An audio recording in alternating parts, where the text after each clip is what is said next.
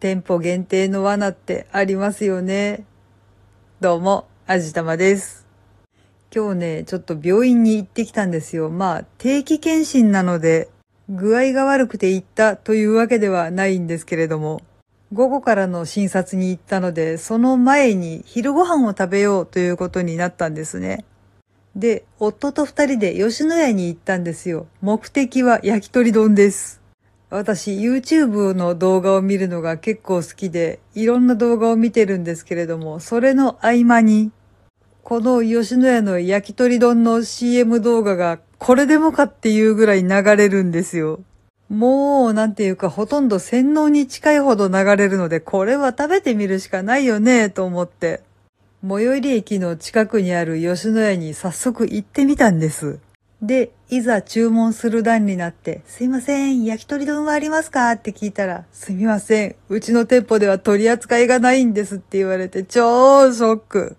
うっそーん、あれって全店共通じゃないの？店舗限定なの？取り扱ってないお店とかあんの？ってね、ものすごーくがっかりしたんですよね。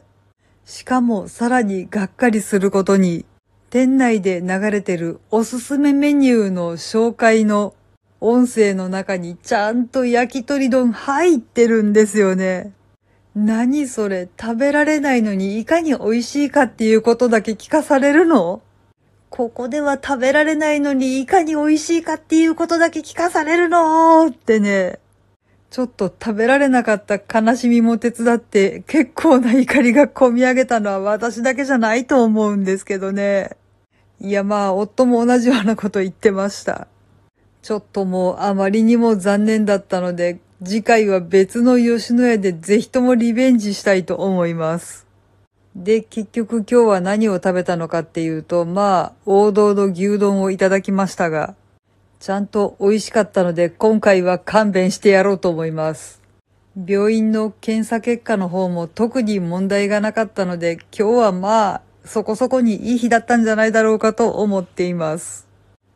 はい。というわけで今回は吉野家で焼き鳥丼を食べ損ねてしまいましたっていうお話でした。